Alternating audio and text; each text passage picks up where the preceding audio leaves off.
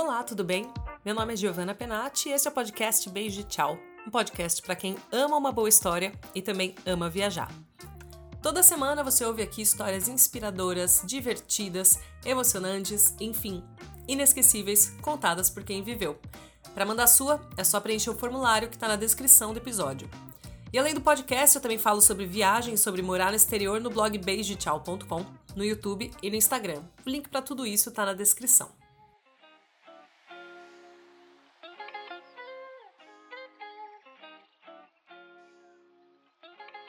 Já pensou que dá para você começar a trabalhar como modelo na Europa, como se fosse tipo uma renda extra, um bico, e isso virar realmente a sua carreira? Foi isso que aconteceu com a convidada de hoje, que é a Fabrícia. Ela é de Blumenau e viveu durante quatro anos em Portugal trabalhando como modelo. E eu chamei ela para participar porque ela faz fotos nuas sempre muito lindas, tipo nu artístico mesmo, sabe? E eu achei que era um bom link com o episódio 25 do podcast, que a gente falou sobre essa questão de liberdade com o corpo no exterior, ainda mais nós que somos mulheres. A Fabrícia era psicóloga no Brasil e abraçou essa nova carreira em Portugal. E a nossa conversa, além de trazer várias dicas para quem pensa em trabalhar com modelo na Europa, seja fazendo nu ou não, também traz alguns contrapontos que são bastante interessantes para essa discussão sobre liberdade, sobre corpo e tudo mais. Olha só.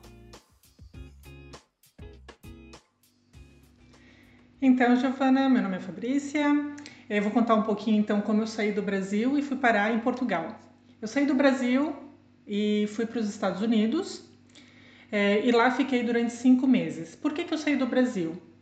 É, no Brasil, então, eu trabalhava como psicóloga e eu saí porque estava em busca de novas oportunidades, novas experiências de vida.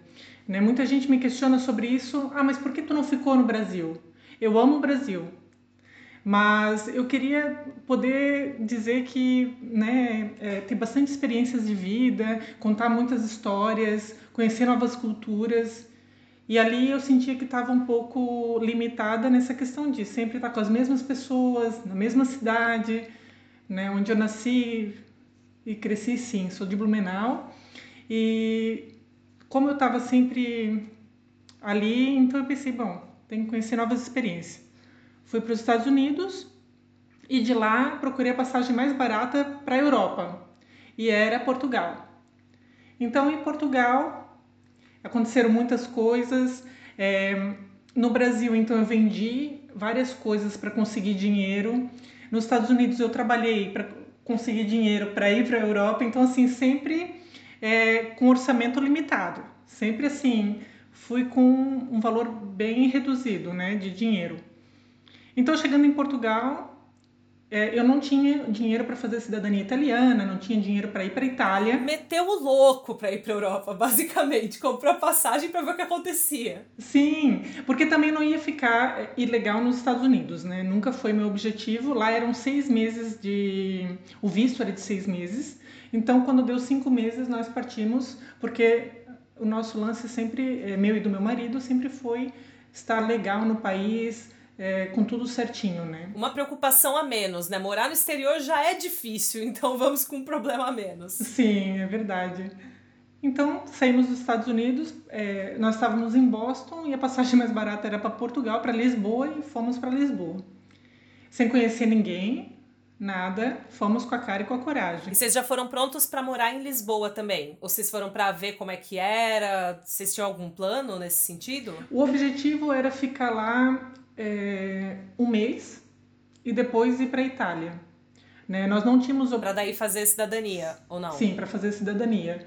Nós não tínhamos nenhum objetivo na, na altura, a gente estava mesmo é, viajando. É, nós éramos backpackers, né? Nós tínhamos então uma mochila com aquele estilo minimalista, né? Com 21 peças de roupa, e, enfim, o sapato, tudo reduzido, só com a mochila nas costas nos Estados Unidos, nós fomos por todos os estados assim, com a mochila nas costas e visitando, né? Pegava, alugava um carro, ia até outro lugar. Daí trabalhei cuidando de bebê, é, ele também trabalhou roçando grama e assim nós íamos, né? E conhecemos vários lugares. E em Portugal é, aconteceram várias coisas que nós pensamos, bom, a cidadania, uma cidadania italiana requer algum é, valor inicial, pelo menos para documentação, para tudo. E nós não tínhamos esse. Vocês não tinham os documentos para fazer a cidadania também? Não. É, nós tínhamos cópias, na verdade. Cópias que outros familiares enviaram, enviaram. Ah, tá. Então, assim, meio que a árvore já tinha pronta, só precisava emitir os documentos. Sim. Ah, tá. Então, mas nós não tínhamos dinheiro para isso. E fomos, então, para comecei a trabalhar, fomos procurar emprego, na verdade. O Matheus, então, conseguiu emprego num hostel, eu consegui emprego num restaurante, e depois consegui emprego com numa idosa, enfim, sempre na correria, né? Uhum. E com o tempo, com essa busca de trabalho, nós fomos conhecendo pessoas, tivemos muitos portugueses que ajudaram, muitas pessoas bacanas assim que, ah, eu sei de um trabalho, ligava, eu ia pra, na padaria, ia no restaurante e trabalhava. Enfim. Sei. E daí, quando, você falou que você ficou quatro anos no total morando em Portugal, Sim, né? Sim, quatro anos. Nossa, foi muito tempo. que bom, nossa, tempo voa. Sim. E daí, é, durante esse tempo que você esteve em Portugal, foi um, quando você começou a trabalhar como modelo? Sim. Ou você já tinha trabalhado antes no Brasil, enfim? Não, no Brasil eu era psicóloga, mas sempre gostei muito de fotografia. Tem uma técnica da psicologia que usa da fotografia como uma forma de, de terapia, né? Para análise de comportamento, é, de, de expressão de emoções. Então eu sempre gostei muito de fotografia. E o que, que aconteceu? Eu estava cuidando da idosa, estava trabalhando em restaurante, em tudo, mas a questão do, do salário era muito baixo e tudo. Eu, eu sempre eu fui ver uma renda extra. Então me inscrevi num, numa agência de figuração que eu pensei, olha, vou aprender, né? Quando tu é imigrante, qualquer coisa, né, tá ótimo e a gente vai, vai. O importante é trabalhar, a gente vai se virando. É, exato. Esse começo de vida no exterior é bem assim, é o que vier eu vou começando a puxar, vou conhecendo mais gente e daí você vai se virando. Sim, o network é muito importante, né? Então, é, tu vai em todos os trabalhos tu vai fazendo amizades, tu vai passando. Quando tu tens ética, respeito e pontualidade, tudo assim é considerado, né? As pessoas gostam muito de pessoas que são autênticas, verdadeiras, e isso tudo contribui bastante para fazer novas amizades, né? Enfim, daí fui para essa agência de figuração e num dos trabalhos eu conheci uma modelo é, que eu não sabia que ela era modelo, na verdade. Ela falou para mim assim: Olha, tu és alta e eu conheço um fotógrafo e ela me indicou para esse fotógrafo e eu fui.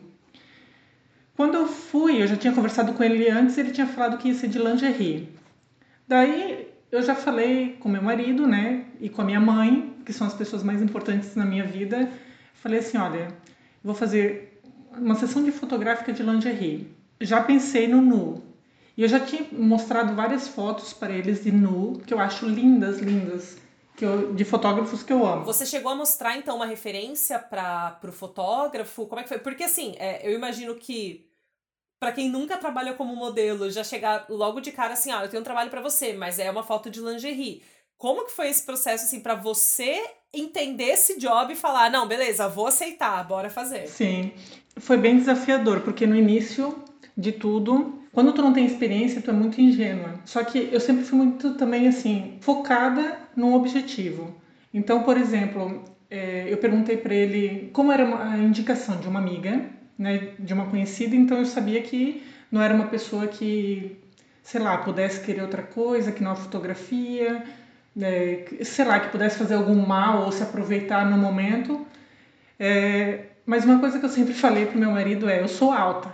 Os portugueses são tudo baixinho. Falei, olha, qualquer coisa, meu filho, olha, já toca a baiana e vamos embora, né? Eu falo a mesma coisa. Eu falo, gente, eu, eu me sinto muito segura. Na Itália, eu, era, eu tenho 1,80m também, né? Eu me sentia muito segura na Itália porque os homens eram tudo pequenininho. Eu fiquei, cara, nenhum cara vai conseguir, tipo, sei lá, vai segurar meu braço, arremessa o cara longe, sabe? Eu sou enorme. Eu também tenho 1,80m. Então, uhum. não, eu, eu sempre fui muito segura porque daí tu não tu não se sente tão acuada, né? Assim, enfim. Uhum. E daí, como nós combinamos o seguinte: como eu não tinha nenhum portfólio, o meu combinado com os fotógrafos sempre foi assim: ah, eu quero então 10 fotografias profissionais, editadas, lindas, maravilhosas em PDF, em PDF não, em JPEG, né? Que dê para eu utilizar qualquer coisa que eu queira. E esse foi combinado. E como eu precisava de fotografias que eu não tinha nenhuma, é, pensei, bom, vou começar. Lingerie não era o ideal? Não, porque eu queria enviar para agências, queria. Só que daí ele falou para mim: olha, eu faço depois, no final, 10 minutos da fotografia que tu quiseres. Tu traz a roupa, e eu percebi que todos eles fazem isso, né? Quando é uma parceria. Uhum. E ele pediu então essa parceria. Eu pensei, bom, se eu fosse pagar um book no Brasil, quanto é que seria um book, né? Muito caro. Na faixa dos. Não faço ideia. Dos 3 mil reais. E em Portugal não tem essa cultura de book, ou de cobrar por book. Quando tu se agencia, em qualquer agência é gratuito. Então são coisas que eu aprendi que eu fiquei feliz em saber e tal. A primeira experiência foi um tanto desafiadora, mas eu fui super tranquila porque meu marido e minha família já tinham falado: olha, Fabrícia, te faz feliz? Sim, muito. Eu confio em ti, então vai. Então fui. Mas não fiz nu nessa primeira vez. Nossa, tô, deixa eu tirar um segundo aqui para exaltar a, a sua coragem de realmente ser assim, o primeiro ensaio que você fez é, profissional na sua vida como modelo foi um ensaio de lingerie, já é um. Sim. Nossa, já é, eu, eu eu não acho que eu conseguiria fazer, assim, de verdade. Então é. Você não teve nenhum, nenhuma questão de. A parte dessa preocupação com segurança, é, de. Sei lá, alguma outra insegurança que possa vir a ter, assim, por exemplo, ah, será que eu vou ser levado a sério nessa nova carreira porque o meu primeiro ensaio, o ensaio de lingerie, isso chegou a passar pela sua cabeça em algum momento? Como é que foi? Então, eles sempre conversam, assim, eles e pronto, eu também converso muito essa questão do sigilo. Tem algumas modelos nessa área, por exemplo, que trabalham como professora, que são modelos de nu e que têm uma carreira diferente. Assim como tem fotógrafos Sim. que fazem nu e que são médicos e enfim, engenheiros e pessoas que têm um nome e que não querem estar associado. Então eles pedem para, por exemplo, a modelo não me marca na fotografia. Pode postar onde tu quiseres, mas não me marca. E a modelo também. Então eu falei para ele, olha, não me marca, que eu não estou preparada ainda, não não sei se é isso que eu quero, é a primeira experiência, também não sabia, não conhecia mais ninguém e não sabia como é que ia ser. É, mas correu tudo ah, bem. Isso é muito legal. E depois, é, essa minha amiga também me indicou para. Como é que se diz? Em Portugal acontece que é muito comum um workshop no estilo francês, que é o quê? Uma modelo que fica no centro e 50 fotógrafos ou 40 fotógrafos ao redor. E ela me indicou para um desses workshops. E era de, enfim, com vestidos longos de época. Sei. É tipo que a gente vê em filme de escola de arte, assim, Sim. que o pessoal vai fazer pintura com um modelo vivo. Sim. Só que daí. Foto, no caso. Isso, eles fazem com fotógrafo, normalmente fotógrafo amador. Ou fotógrafos uhum. que estão estudando fotografia para treinar, saber de flash, treinar as poses, ou como conduzir modelo, tudo isso. Então eu fui participar de um desses e fiz contato com muitos fotógrafos. Né? Então ali já deu mais uma abertura para eu conhecer o mercado e tudo. Uhum. É, com o tempo, até então eu fazia parcerias, que é o TPF, é teu tempo por foto. Né? É quando tu dedicas e em troca eu ganhava um monte de foto. E daí eu comecei a perceber que é, os fotógrafos começavam a mandar mensagem pelo Instagram, esses fotógrafos que eu conheci, e eles falaram, quanto é que tu cobra para é, fazer uma sessão de fotos nu?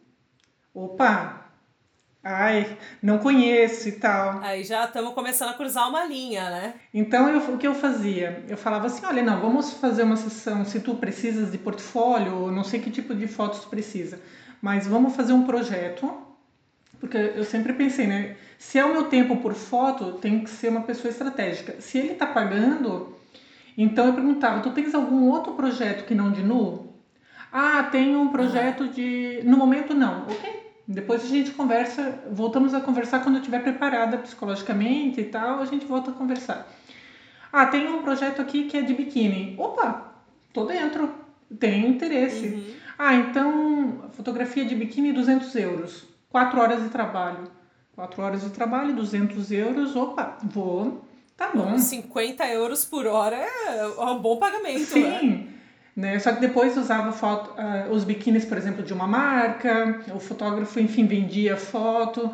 Depois eu comecei a descobrir tudo isso, como é que funciona o mundo da fotografia através das experiências. Eu tive muitas experiências boas, mas algumas não tão boas. Né? Eu sempre foquei uhum. nessas boas, mas aprendi com as não tão boas. Sim. O meu primeiro ensaio de nu foi muito bacana, assim. Eu me lembro que. Foi quanto tempo depois de você ter começado a trabalhar como modelo que você fez o seu primeiro ensaio nu? Olha, no mesmo mês. Sério? Sério. Nossa, foi muito rápido então que, é, que tudo isso aconteceu, porque você fez o, o primeiro ensaio de todos, né? Que foi aquele uhum. de lingerie. Aí você já foi para essa sessão com os fotógrafos que é tipo workshop francês? É isso que chama? Workshop de fotografia, sim. Daí depois você já foi pro seu workshop de fotografia.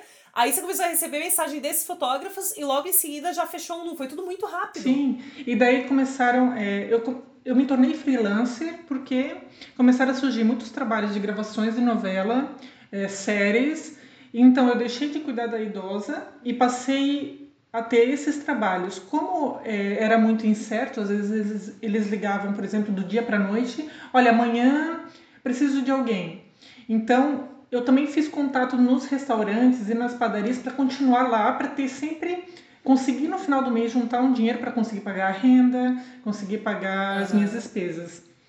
Então, é, me tornei freelancer a partir disso. Eu comecei com o nu porque eu vi tantas fotografias, tantas fotografias lindas de nu, os portfólios dos fotógrafos que eu estava seguindo, que eu passei a conhecer, tinham luz e sombra, trabalhavam muito bem essa questão do corpo e da forma. Então eu comecei a estudar sobre o nu artístico. Sei. E pensei, bom, isso é uma coisa que eu gosto, a expressividade através do corpo. Eu nunca pensei muito na questão cultural até quando começaram a surgir essas experiências não tão boas. Quais experiências não tão boas? É, um fotógrafo, por exemplo, me contratava para fazer um trabalho de nu e daí tinha comentários no meio da sessão assim, eu me cobria, né, nos tempos livres para alterar a luz, isso e aquilo. Daí vinha um comentário assim, ah, estás a se achar Kate Moss. Daí eu, Kate Moss? Por quê? Ai, porque não precisa se cobrir. Precisa, é uma questão de ética, de respeito, né? A questão de conforto, né? Sim. Tipo, de quero me cobrir, me deixa. Sim, e porque eu tava ali focada na fotografia e esse sempre foi meu foco. Mas eu comecei uhum. a pensar né, nesse comentário, porque como psicólogo eu analiso muito, me coloco muito no lugar dos outros e sempre penso muito na questão da emoção. Né? Então pensei, meu, mas que comentário foi esse? Por que Kate Moss? Tô, tô me achando a Kate Moss, né? Então são coisas que vários comentários que começaram a surgir. Porque o, a cultura portuguesa, no geral, é, é um tanto quanto é livre, mas não não levada a sério, vamos dizer assim. A arte é vista como belo quando é de fora. Vários fotógrafos hum. me falaram isso. Se vem um fotógrafo que faz nu espanhol, ele é Deus. Se é um fotógrafo português, é tarado. Tipo, uhum. e assim é modelo também, né? É sempre vista com um olhar um tanto, ah, ela faz nu. Mas tipo, não param às vezes para analisar a fotografia. E foi pensando nisso que eu comecei a trabalhar outras formas das pessoas verem o corpo, né? Através da arte, da expressividade e que a modelo não é um objeto, Quer dizer, é o objeto da fotografia, mas com um olhar mais técnico, sabe? Um olhar é, como tu olha, aprecia uma estátua. Sei, você começou a meio que ter uma, uma certa autonomia, digamos assim, de entender a mensagem que você queria passar sim, por meio da fotografia. Sim. Então, assim, é, eu recebia mensagens no início de muitas pessoas que, por exemplo, assim, olha, te pago mil euros se eu puder te tocar. Tirar fotos assim, mandava. Porque eu sempre falava, né? Me manda exemplos de foto. Daí era uma foto com a mão na minha bunda, tipo, na bunda da modelo. Eu falei, desculpa, não gosto desse estilo, muito obrigado. Ah, dois mil. Tipo, tu começa a ver que a pessoa é fake, ou a pessoa, é, sei lá, é um tarado. Eu não, não consigo conceber essas ideias. Então, eu comecei a pensar em ensinar essa questão da sensualidade do pornográfico através da fotografia. Essa diferença entre um e outro. Porque eu acho bem importante saber diferenciar, né? Enfim. Sim. Teve um ponto que você falou que eu acho que é interessante, que eu gostaria de falar um pouco mais. Você falou assim que é, os portugueses eles têm uma, uma visão um pouco mais. Não sei se progressista seria exatamente a palavra, mas assim, essa coisa da liberdade, né? É, mas sempre do que vem de fora. Isso me parece também uma coisa bastante brasileira, né? De a gente ver, por exemplo, sei lá, eu, você iria ver uma exposição de fotografias de nus artísticos de algum, é, algum fotógrafo europeu mas se for um fotógrafo brasileiro que tá fazendo, você provavelmente vai falar assim: ah, esse cara é só um cara que faz foto de mulher pelada, sabe?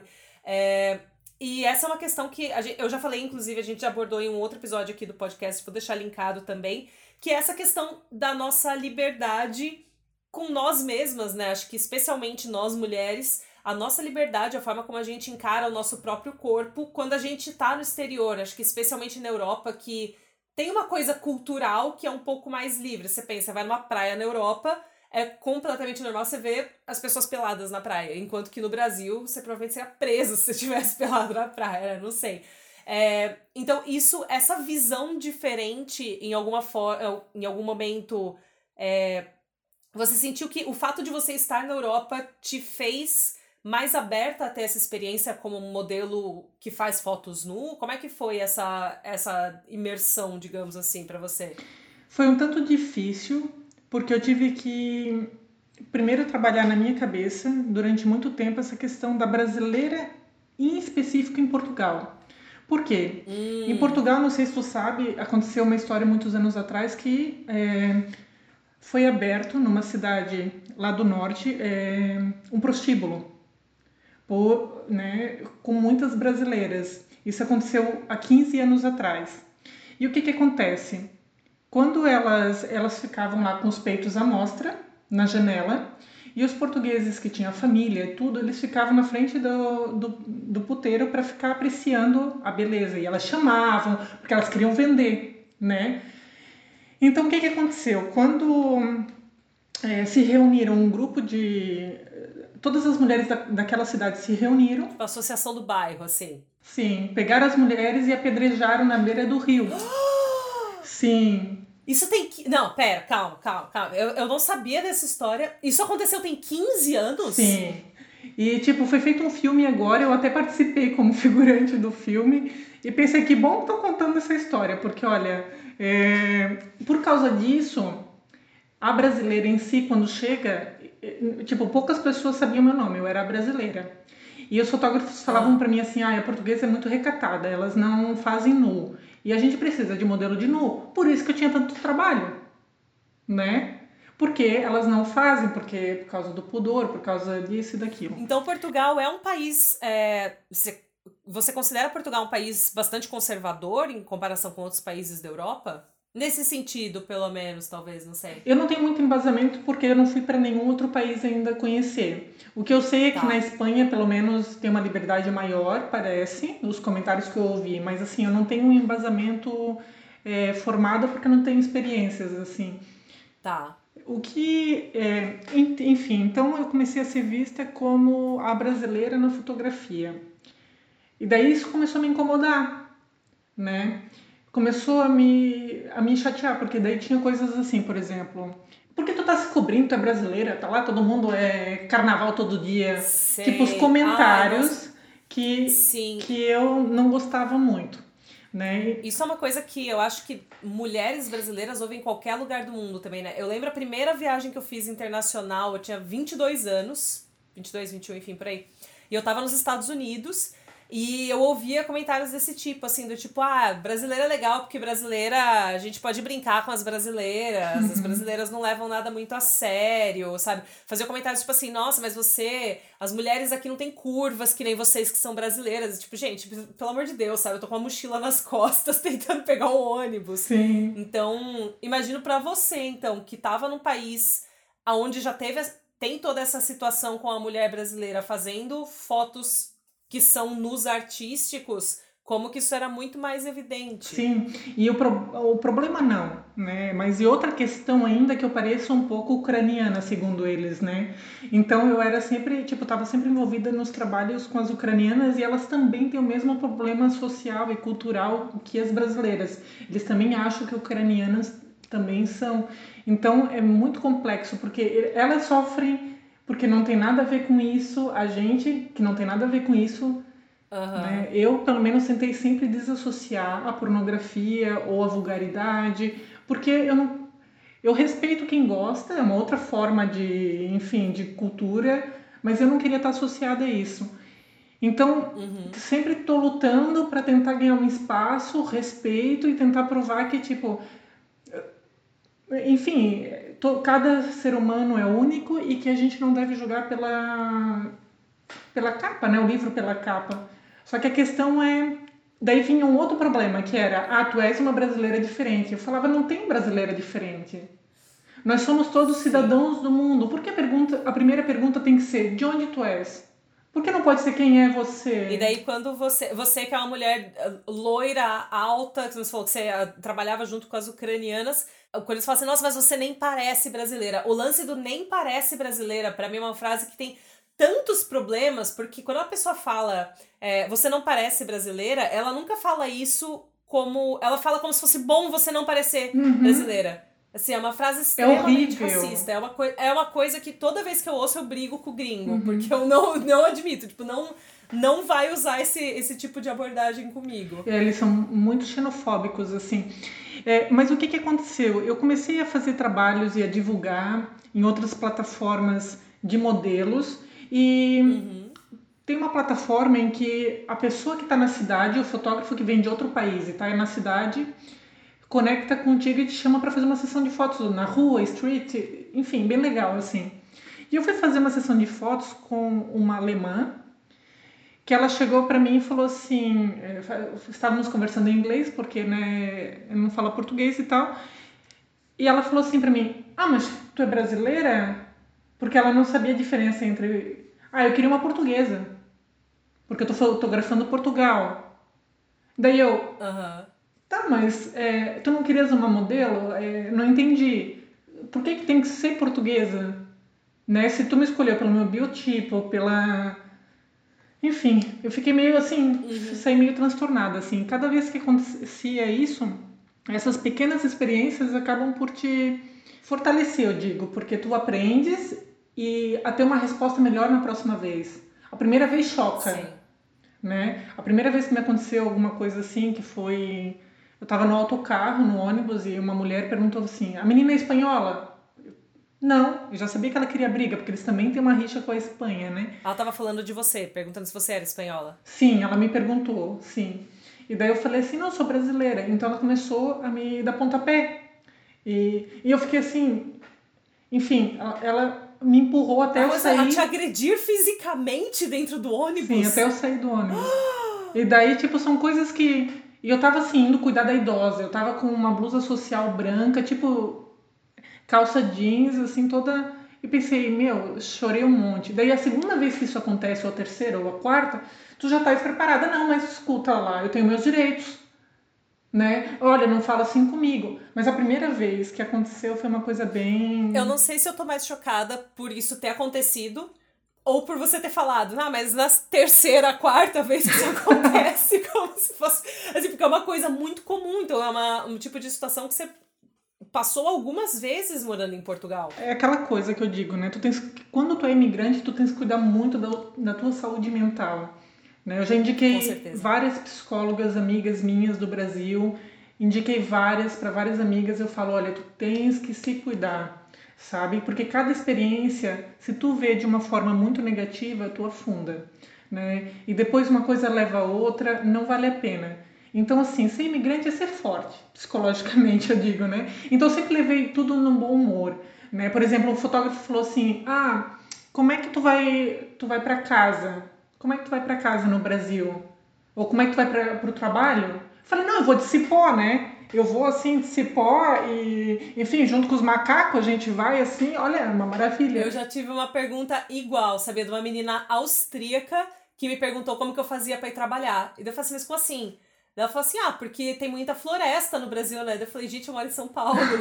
eu, eu, eu, acho que eu nunca vi uma floresta, né? Então, sim, a gente tem que ter um jogo de cintura, né? Pra responder essas pessoas. Às vezes a pessoa... Sim.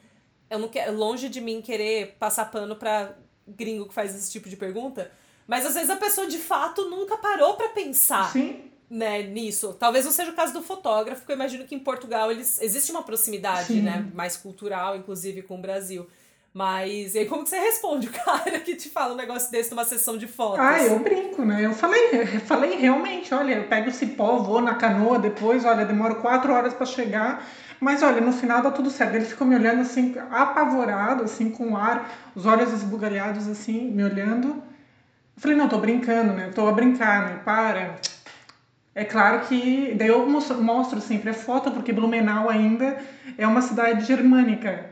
Então as casas uhum. são todas em chaimel e tal. Então eu mostro as pessoas assim, nossa, não sabia que isso existia no Brasil. Eu falo, olha, tem muita coisa, muita cultura e generalizar tudo assim me, me causa um, um pavor, sabe? Então eu sempre explico para as pessoas, mesmo quando elas me ofendem, mesmo quando elas são agressivas, eu paro tudo, explico, mostro converso. No final é sempre pedindo desculpa. Ah, desculpa lá, desculpa lá, menina. Meu, olha, desculpa. A pessoa se sente até envergonhada de tanto que eu falo. Pra, eu acho que a gente só consegue mudar a sociedade falando, explicando. E o nu é a mesma coisa. Trabalhar com nu, lingerie, é, para mim é um acting, né?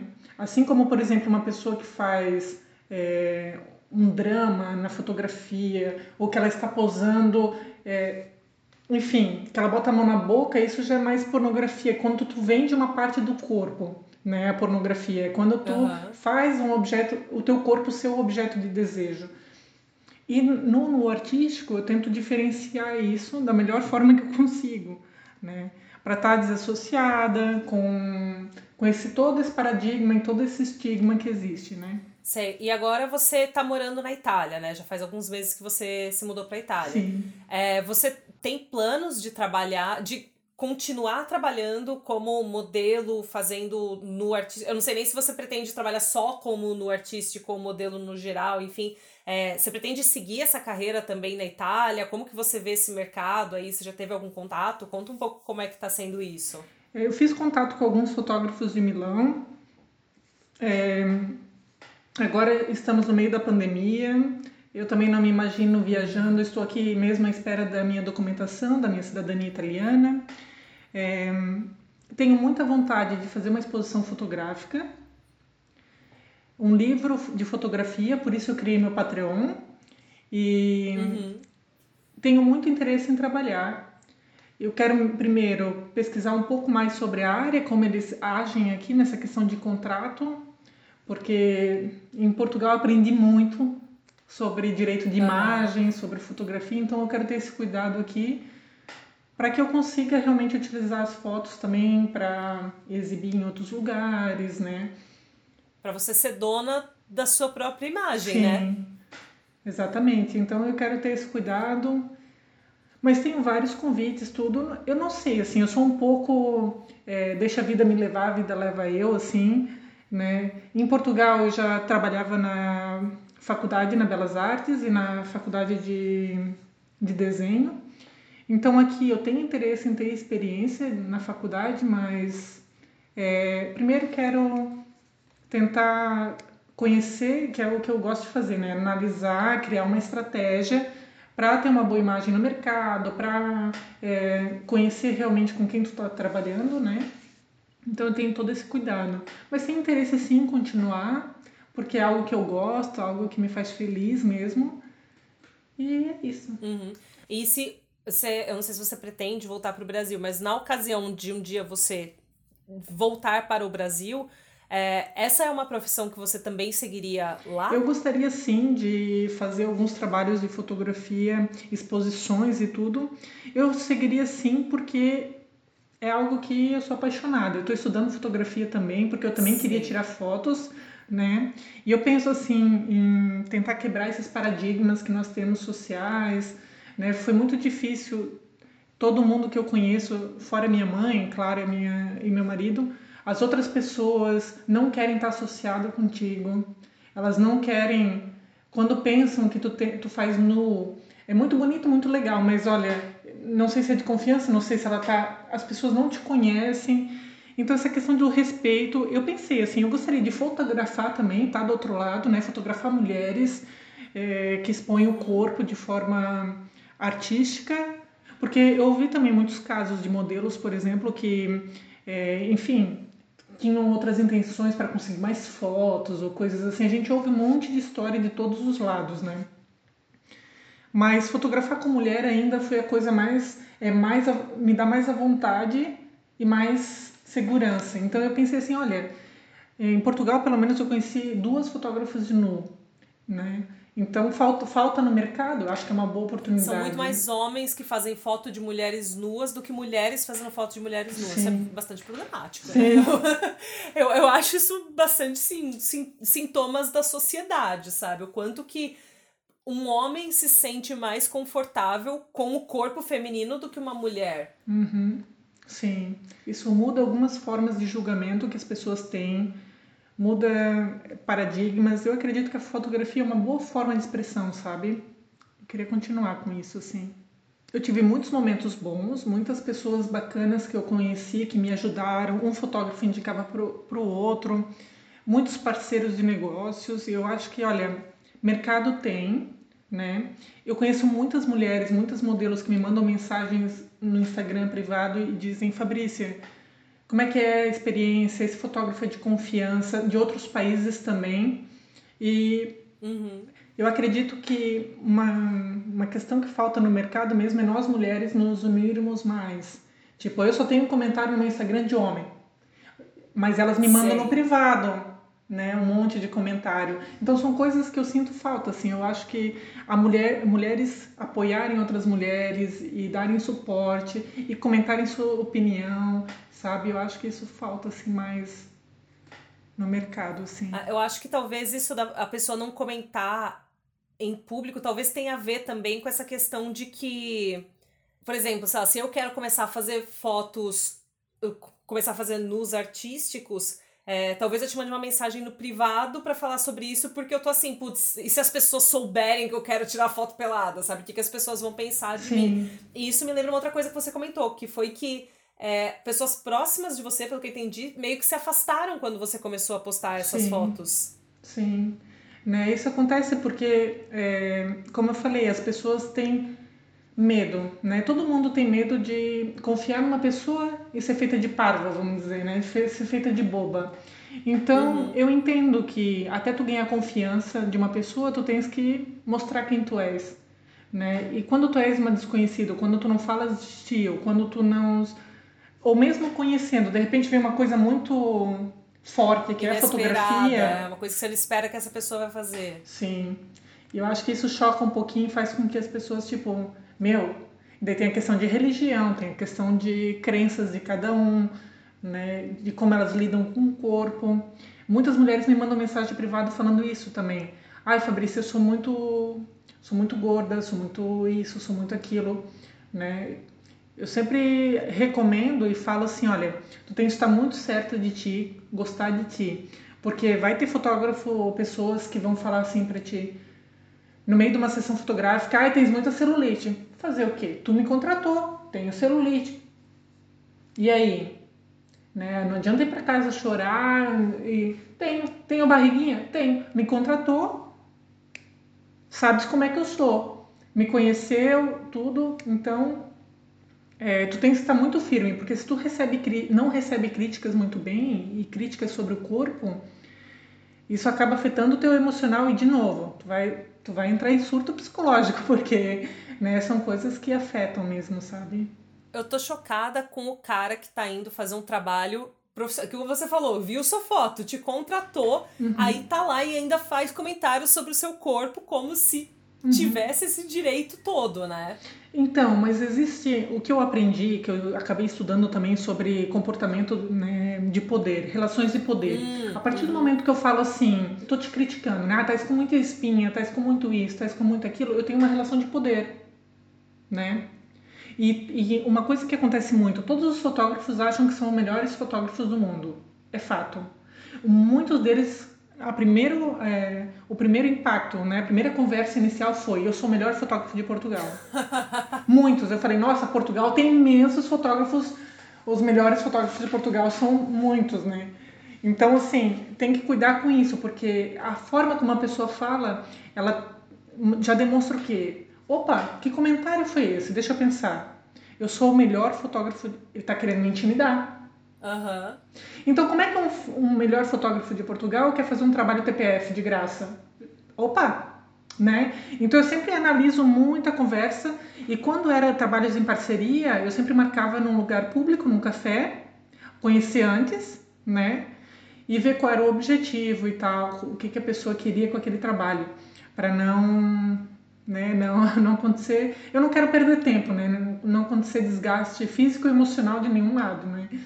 E fazer um trabalho com uma pessoa que não é bacana não adianta, não, não vale a pena. Sei. Você já sentiu, já teve alguma ocasião na qual você se arrependeu de fazer algum ensaio? Já. Aconteceu uma vez que eu fui fazer um ensaio e, enfim, eu tenho um esquema é, programado de atitudes e de coisas que eu faço. Por exemplo, eu pego na minha mala, sempre tem um hobby.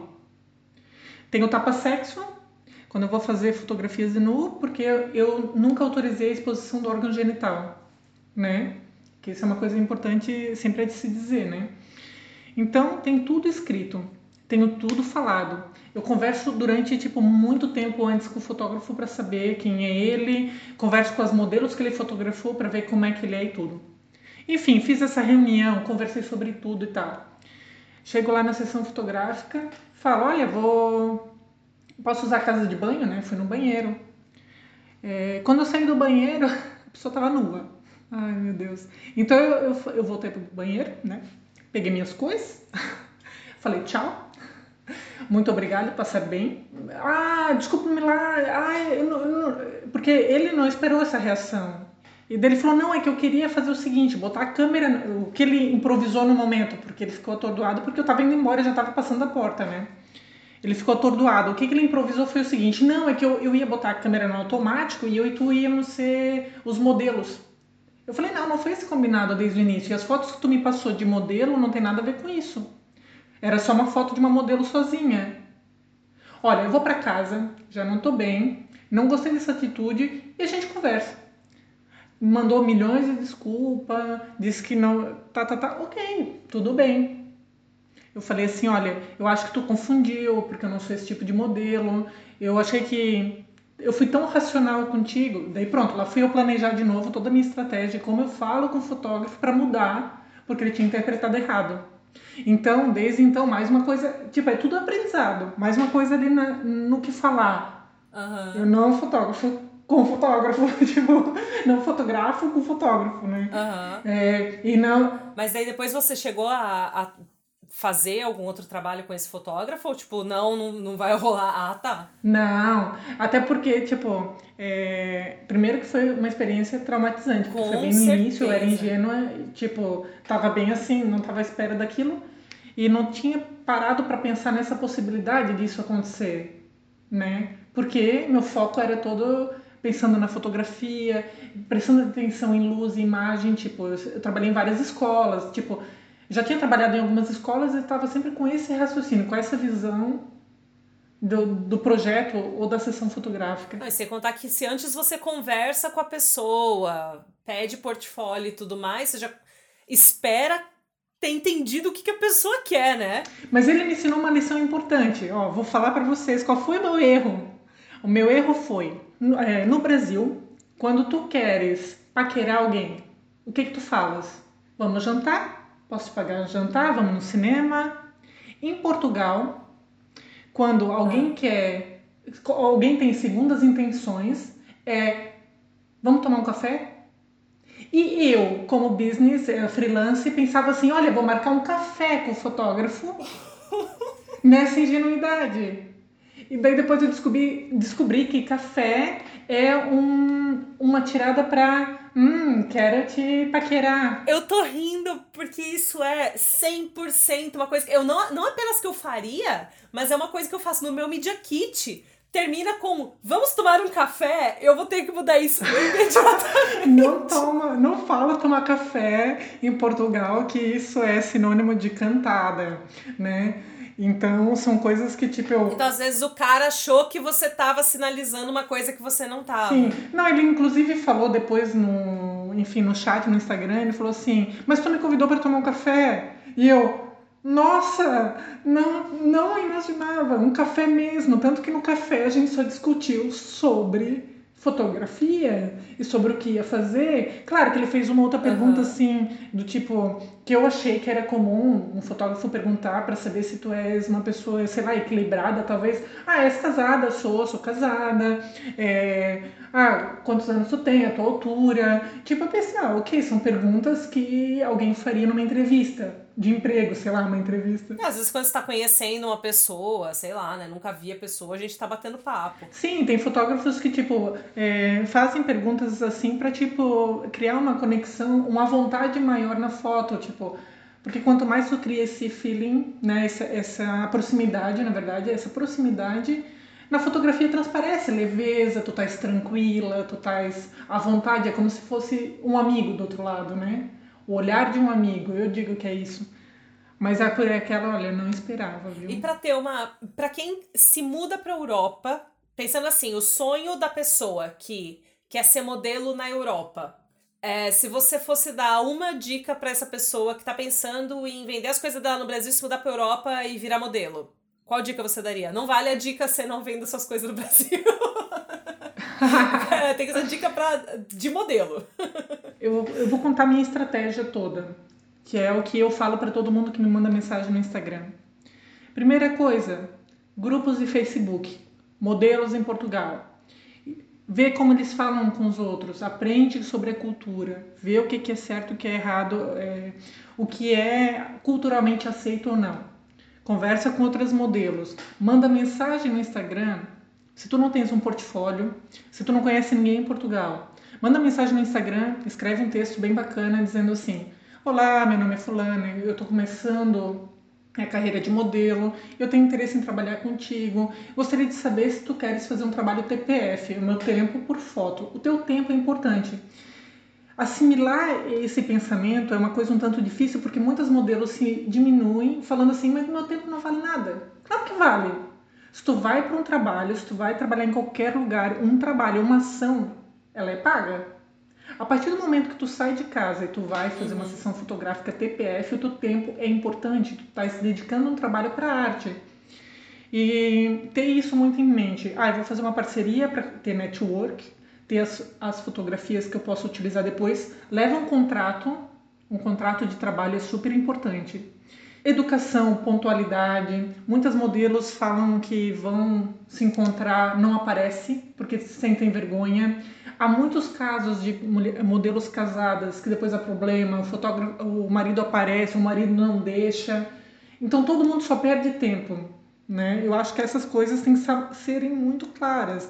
A minha dica é essa, quando tu tá em qualquer país, tu começou num país, network, né? Contatos, sempre com muito respeito, se posiciona muito bem, sabe o que tu tá fazendo. Eu acho que uma estratégia bem inteligente de posicionamento e objetividade é a chave do negócio. Tu consegue qualquer coisa em qualquer lugar. Existe mesmo. E uma coisa que eu digo, menores de 16, assim, de 18, meu, sem os pais ou sem uma amiga, ou na primeira, se o fotógrafo disser assim: "Ah, não quero não quero me encontrar para beber um suco. não quero me encontrar para beber um suco. Ah, não quer se encontrar antes? Ah, eu não tenho tempo para isso. Ah, vai sempre se colocar numa posição de poder. Ok, então eu vou levar uma pessoa junto na sessão. Ah, não pode, desconfia. Tudo tem que desconfiar porque é uma pessoa estranha. Assim como tu tens que provar o teu valor, a pessoa também tem que provar o valor dela.